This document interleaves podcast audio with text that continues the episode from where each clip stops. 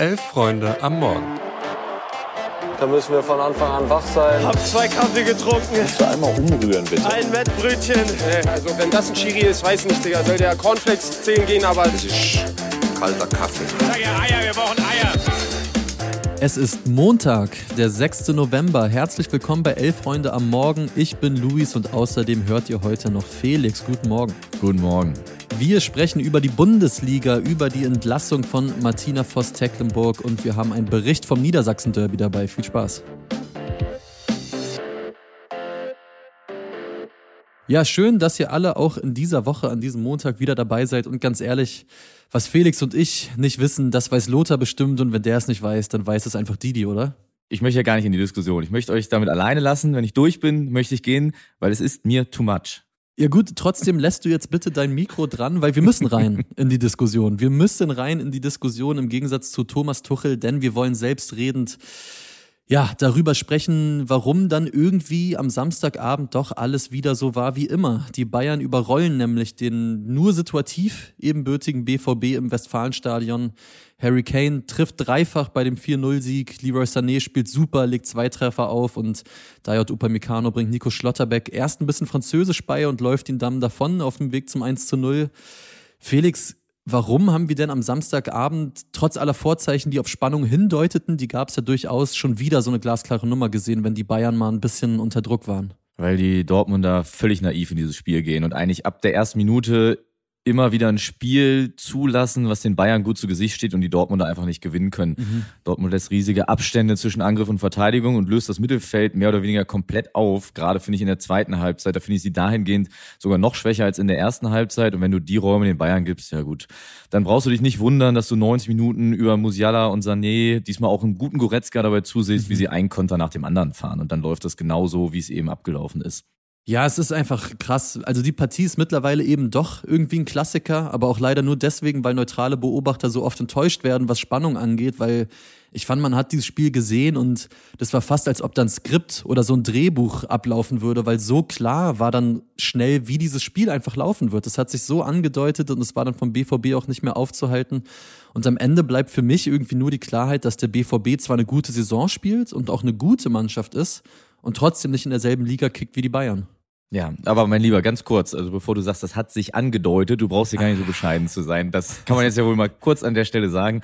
Du hast ja nicht nur den Verlauf am Freitag im Themenfrühstück genau so vorhergesagt, sondern auch noch das exakte Ergebnis. Ja, ich sag mal so, Fußballkompetenz bei Elf Freunde geht eigentlich gar nicht, habe ich da mal ganz kurz mit Glück bewiesen.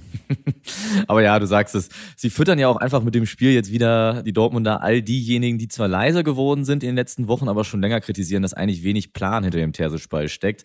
Das wurde am mhm. Samstag offensichtlich und es wird jetzt sehr, sehr spannend. In der CL geht es ums Weiterkommen und in der Liga, ja, das war tatsächlich das erste Aufeinandertreffen dort von Dortmund gegen eins der Top 5 Teams. Und jetzt kommen Stuttgart, gut Gladbach, aber dann Leverkusen und Leipzig direkt hintereinander. Boah, spannendes Programm, aber lass uns auf jeden Fall mal noch über Thomas Tuchel reden. Wir haben die Gags natürlich mitgenommen äh, zum Einstieg in die Folge, aber Junge, also wie tief kann Stachel sitzen? Also vor dem Spiel bei Sky, nach dem Spiel bei Sky, auf der Pressekonferenz.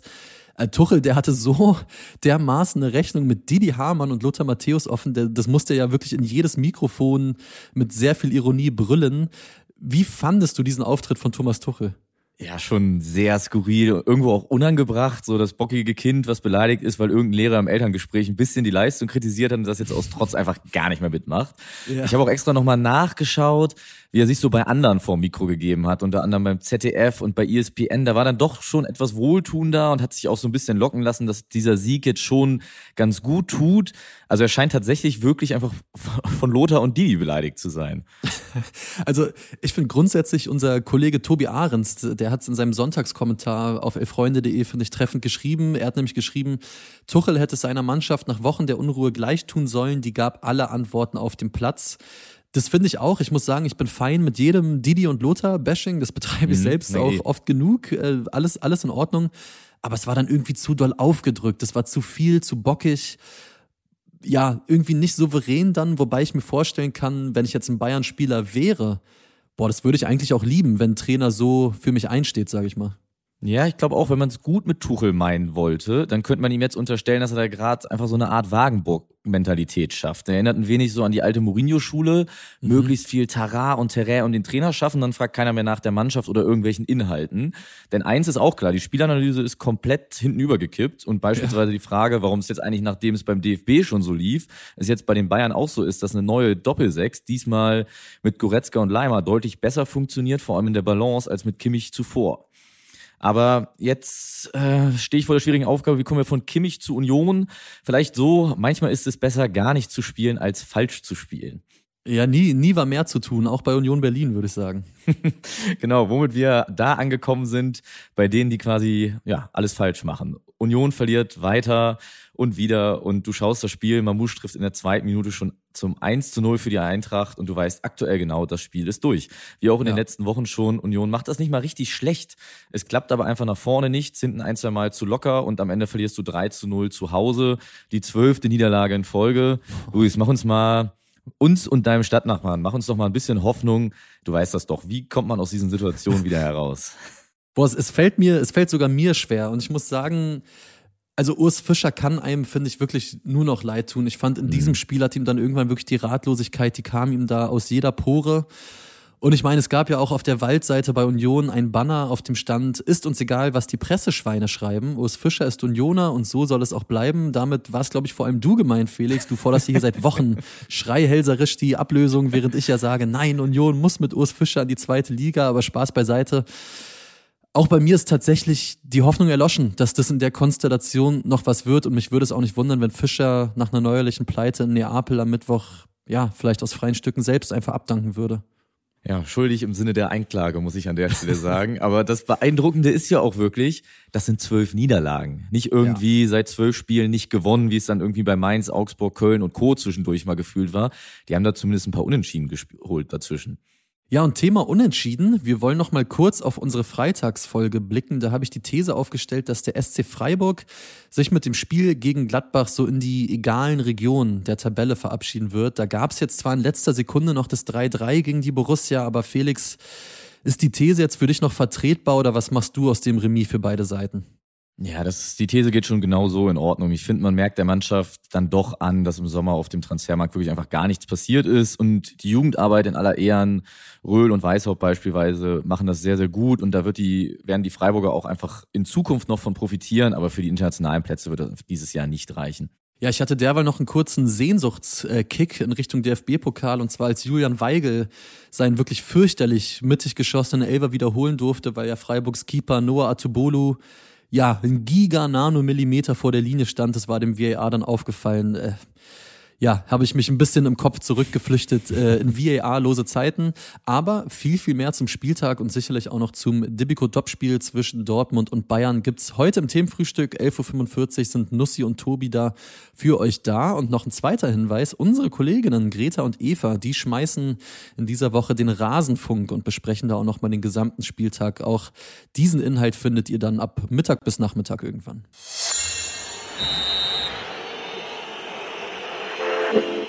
Martina Voss-Tecklenburg ist nun endgültig Geschichte beim DFB, was seit Wochen ja eigentlich klar war, macht der DFB jetzt ganz offiziell. Der DFB und Voss-Tecklenburg haben den Vertrag aufgelöst. In einem gemeinsamen Gespräch am Freitag habe Einvernehmen darüber bestanden, dass das Team einen personellen Neuanfang in der sportlichen Führung benötigt.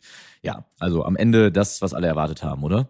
Ja, absolut. Ich, das ist irgendwie jetzt das konsequente Ende von einer leider absolut unwürdigen und auch einfach peinlichen Entwicklung. Also Martina Voss-Tecklenburg mit ihren, ja, irritierenden öffentlichen Auftritten, der DFB mit seiner schwammigen, bis teilweise auch, also mit so einer Kommunikation, aus der so ganz viel beleidigt sein, mhm. habe ich da rausgelesen.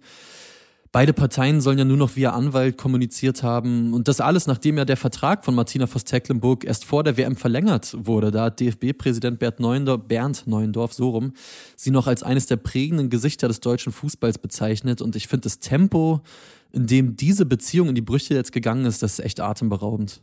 Ja, das stimmt. Also zum einen. Zum anderen gab es ja wohl auch schon nach der EM, wie man jetzt hört, nach der EM 2022 mhm. immer wieder Stimmen aus dem Team, ja, die unzufrieden war mit der Art der Kommunikation oder der Aufstellung der Klassiker, der da immer wieder genannt wurde, was Svenja Huths Aufstellung als Rechtsverteidigerin. Ja. ja, aber spätestens jetzt, nachdem ja von so wichtigen Spielerinnen wie jetzt Lena Oberdorf öffentlich Kritik geübt wurde, war einfach klar, Martina Voss-Tecklenburg wird dieses Team nicht mehr hinter sich bekommen.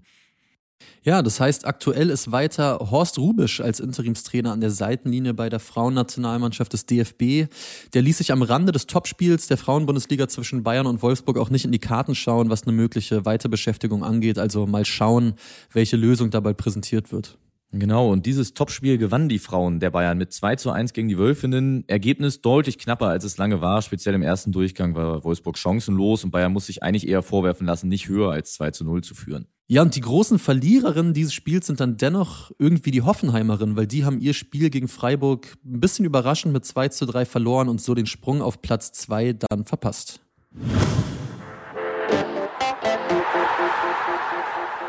Wir blicken nochmal in die zweite Bundesliga. Da stand an diesem Wochenende ja das Niedersachsen-Derby im Fokus. Das konnte Hannover dann letztlich wie erwartet auch gewinnen. 2-0 stand da am Ende. Drumherum war allerdings einiges los und unsere Kollegin Mia Güte, die war vor Ort in Hannover und die erzählt euch und uns mal von ihren Erlebnissen beim Niedersachsen-Derby.